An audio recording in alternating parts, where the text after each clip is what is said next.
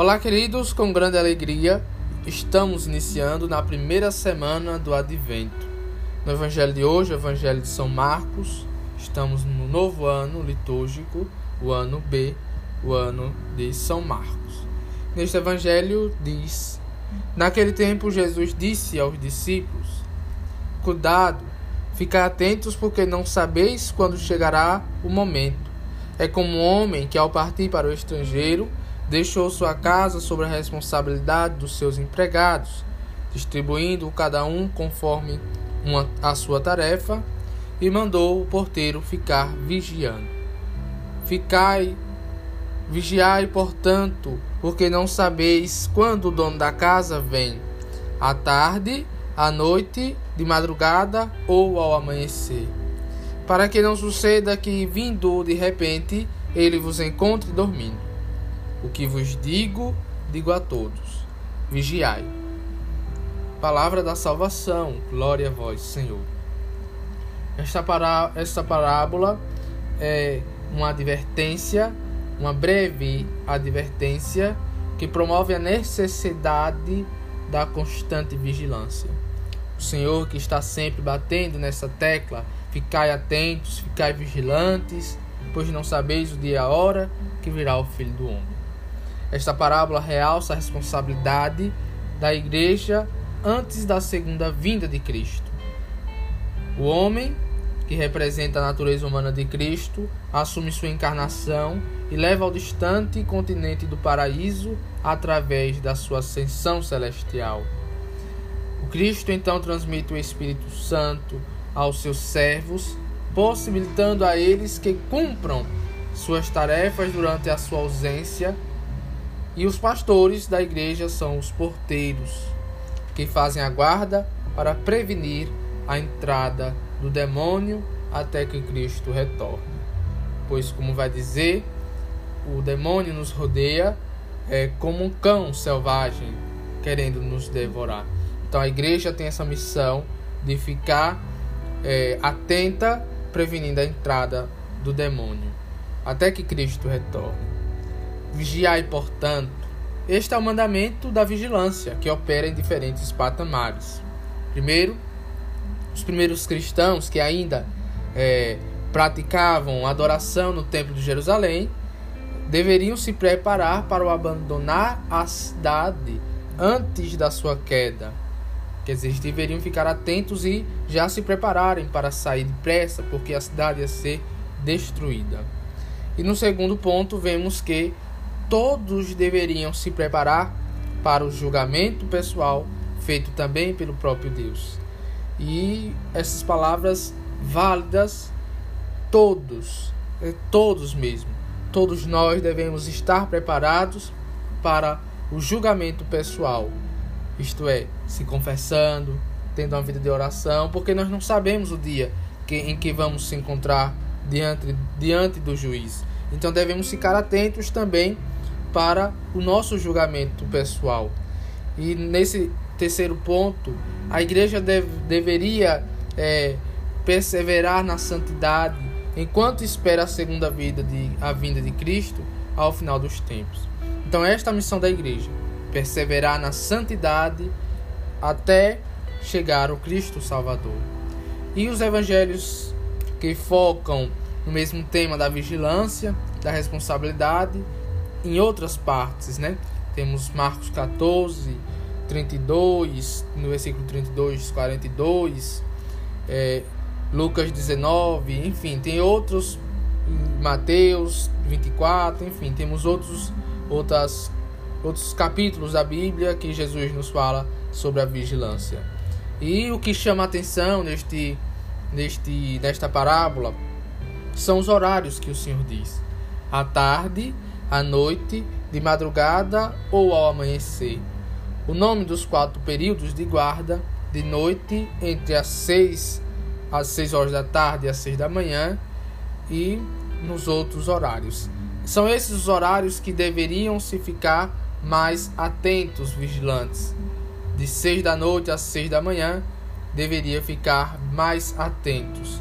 E assim, o Senhor nos espera ficar atentos nesses períodos e, enfim, no tempo todo, porque nós não sabemos de verdade quando Jesus vem.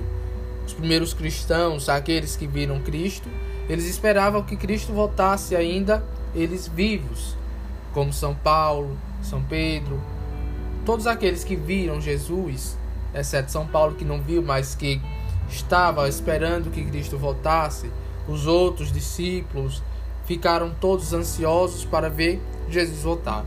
Jesus vai, ascende aos céus e até hoje nós não sabemos qual dia, mas devemos ficar vigilantes, porque vai vir o Senhor.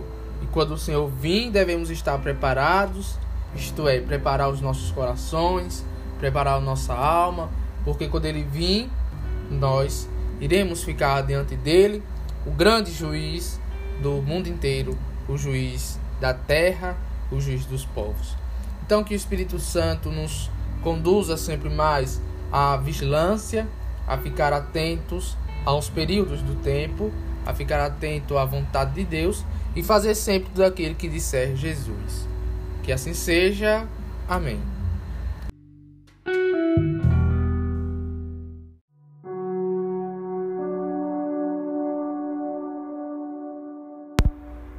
Olá, queridos, com grande alegria, mais uma vez estamos aqui. Hoje estamos no, na segunda semana do Advento. O Evangelho de hoje nos chama a atenção e nos chama a nos converter, a mudar de rota, a mudar tudo aquilo que estamos fazendo de errado, a mudar de percurso, a sair das coisas erradas e por caminho e para a estrada de Jesus. No Evangelho de hoje, começa-se assim: Início do Evangelho de Jesus Cristo, Filho de Deus. Está escrito no livro do profeta Isaías: Eis que envio o meu mensageiro à tua frente, para preparar o teu caminho. Esta é a voz daquele que grita no deserto: Preparai o caminho do Senhor, endireitai suas estradas. Foi assim que João Batista apareceu no deserto, pregando o batismo de conversão para os perdãos dos pecados. Toda a região da Judéia e todos os moradores de Jerusalém iam ao seu encontro, confessavam seus pecados e João os batizava no Rio Jordão. João se vestia de, uma, de pele de camelo e, caminha, e comia garfanhotos e mel do campo. Pregava, dizendo: depois de mim virá alguém que é mais forte do que eu. Eu nem sou digno de me abaixar para desamarrar as suas sandálias. Eu vos batizei com água, mas ele vos batizará com o Espírito Santo. Palavra da salvação. Glória a vós, Senhor. Neste evangelho, como falava no início, nos chama a conversão, a nos converter, a mudar de rota João Batista vem com essa missão de nos chamar a mudar de rota, de nos chamar a mudar de vida. Ele, João Batista, nos chama a mudar de vida. Endireitai os caminhos do Senhor. Mudai de vida, mudai de posicionamento, pois o Senhor virá. Mudai. Depois de mim virá aquele que eu não sou digno de desamarrar as suas sandálias.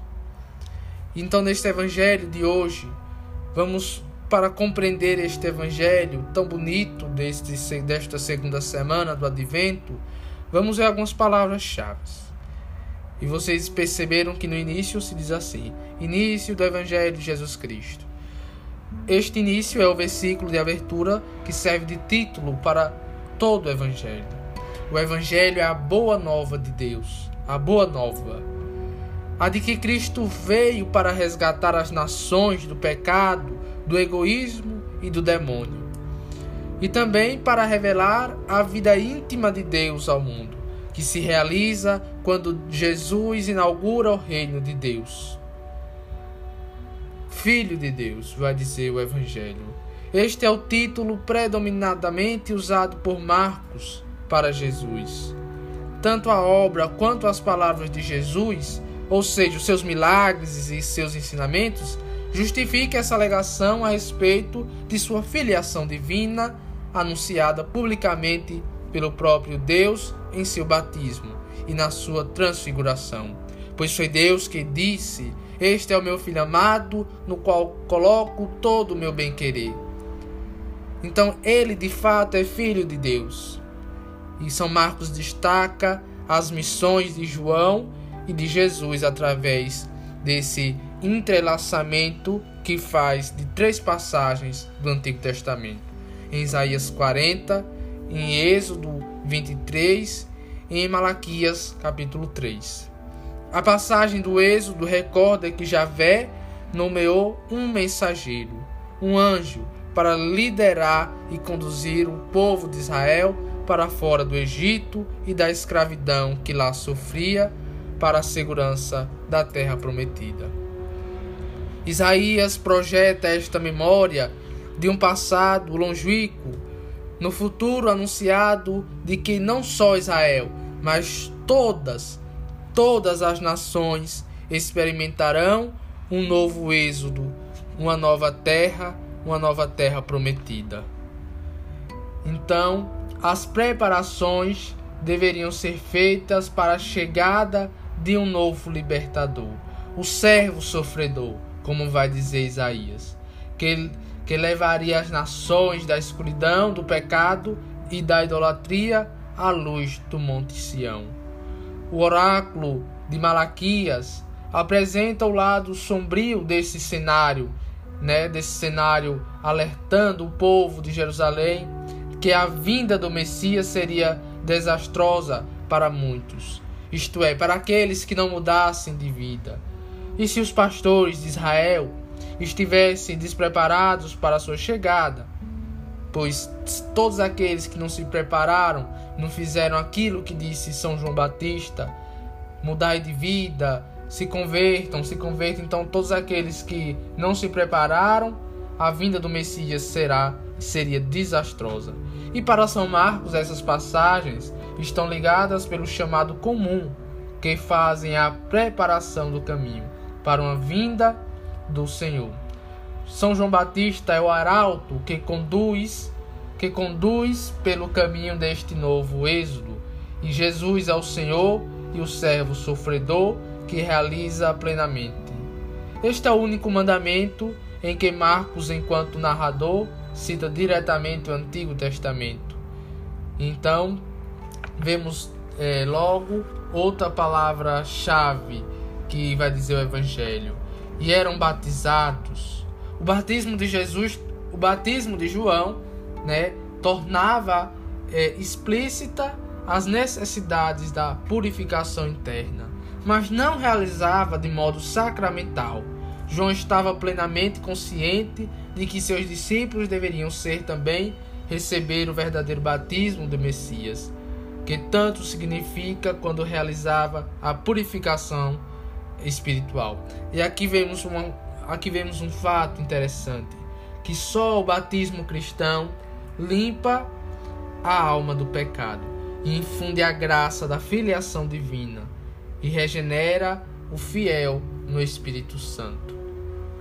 O principal rio da Palestina é o Rio Jordão. Então, nesse rio, nesse local apropriado para se batizassem grandes multidões. Vemos algo interessante.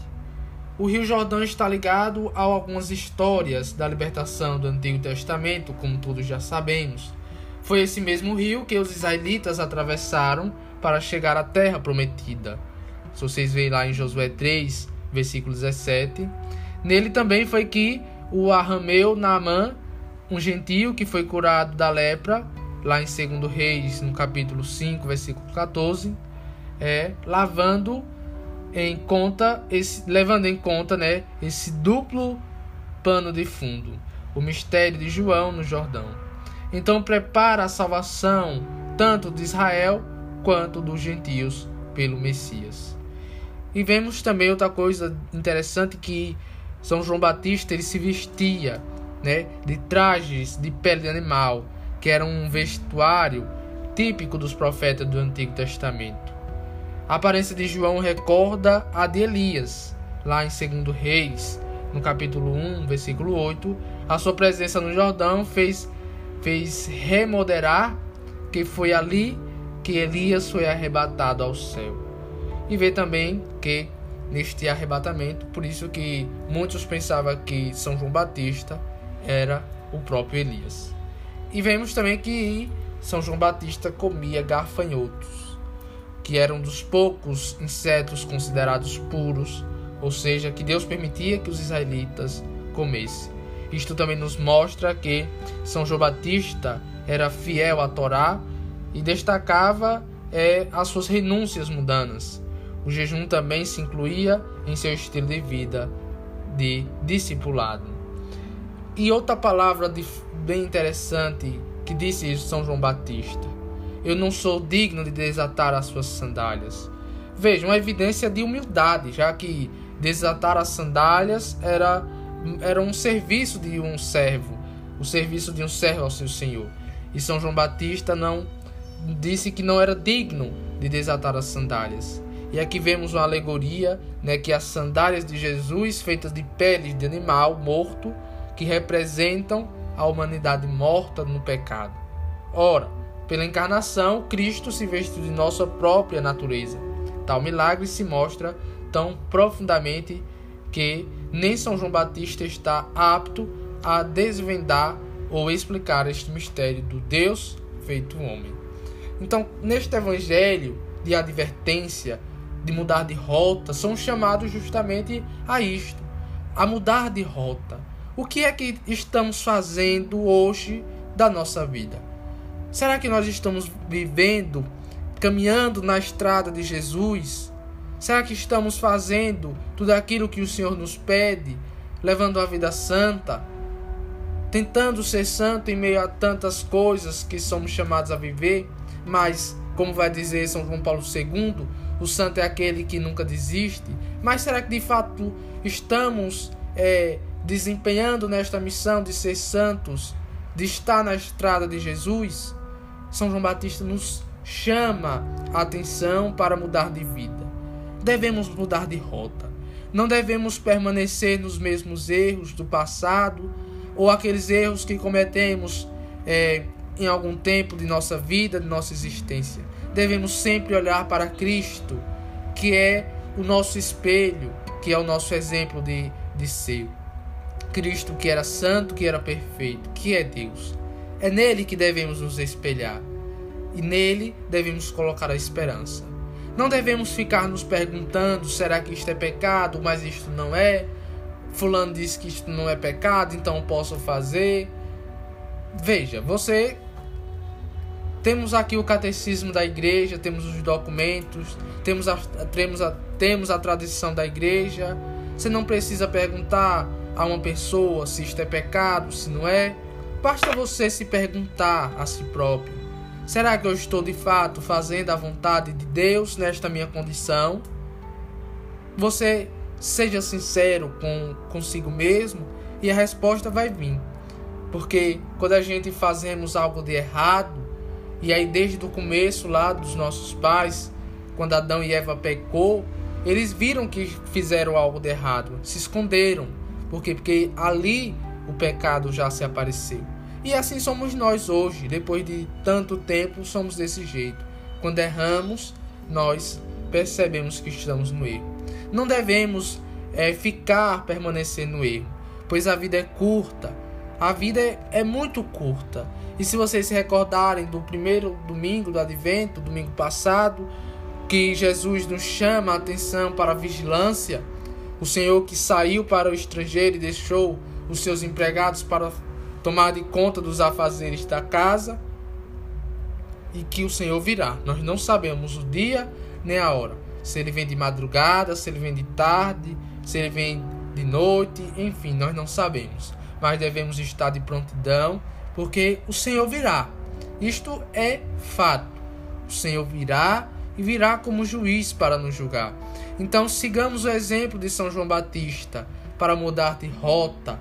Se estamos vivendo uma vida errada, mudemos de rota. Coloquemos em Deus a esperança, peçamos ao Espírito Santo que nos ajude a nos converter. É fácil? Não, não é fácil. Mas Jesus também nunca disse que era fácil nós devemos confiar em Deus e mudar de vida mudar de vida de acordo com a vontade de Deus que quer para nós. Deus quer que nós sejamos santos, pois Jesus diz: Sede santos como vosso Pai do céu é santo. Então, peçamos é, a intercessão de São João Batista nesse dia de hoje para mudar de rota, mudar de rota para a estrada de Jesus.